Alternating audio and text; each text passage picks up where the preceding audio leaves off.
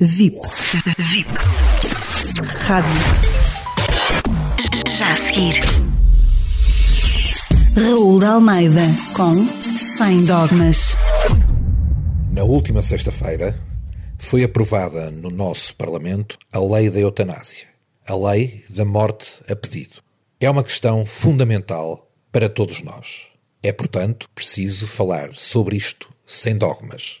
Partidos que representam todos os portugueses que não tinham considerado isto no seu programa eleitoral, no programa que os legitimou enquanto eleitos, aprovaram agora esta lei iníqua, injusta e imoral.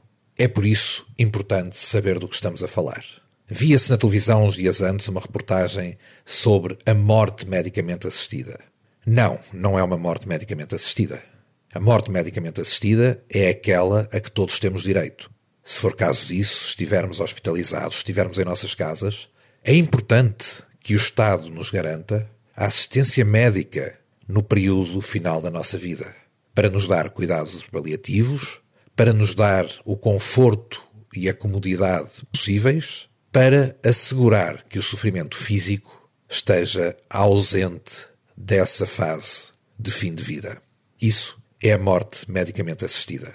Coisa diferente é o Estado determinar que qualquer cidadão pode pedir a um médico que fez o juramento de Hipócrates, que se formou para salvaguardar, para proteger e para prolongar a vida, para, pura e simplesmente, matar essa pessoa a pedido. Não é lógico, é iníquo. E a lei iníqua diz-se, desde sempre, não é merecida obediência. Teremos, por isso, seguramente, muitos médicos de boa consciência a serem objetores, a não praticarem este ato de morte que vai contra tudo aquilo que aprenderam, para o qual foram formados.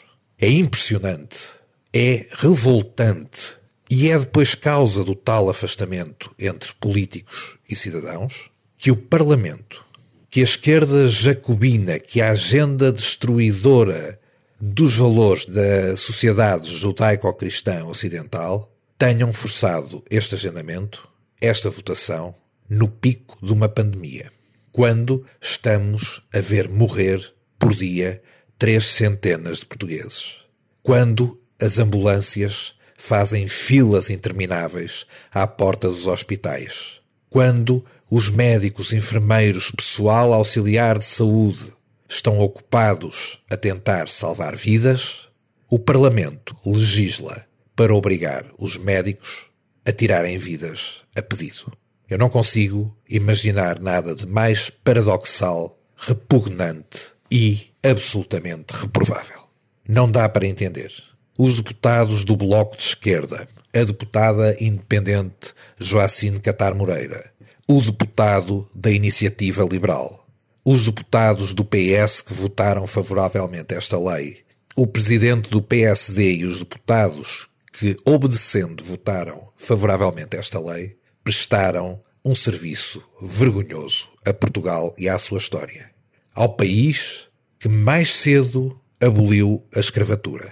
Ao país que foi pioneiro na abolição da pena de morte. E esta herança, esta herança do humanismo que nos via orgulhar a todos, que devia estar sempre presente naqueles que são responsáveis por legislar em tudo que tenha a ver com a vida, com a humanidade e com a nossa forma de estar em sociedade, na hierarquia dos valores que mais merecem preservação.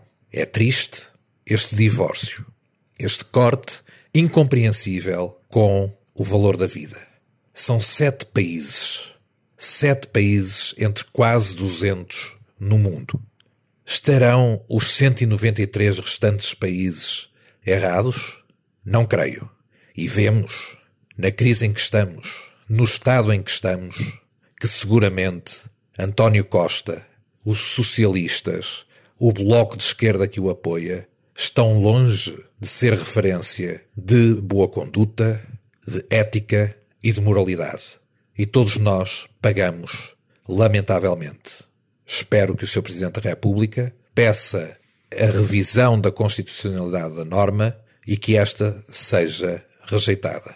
É a última esperança que resta contra um Parlamento que vive contra os portugueses.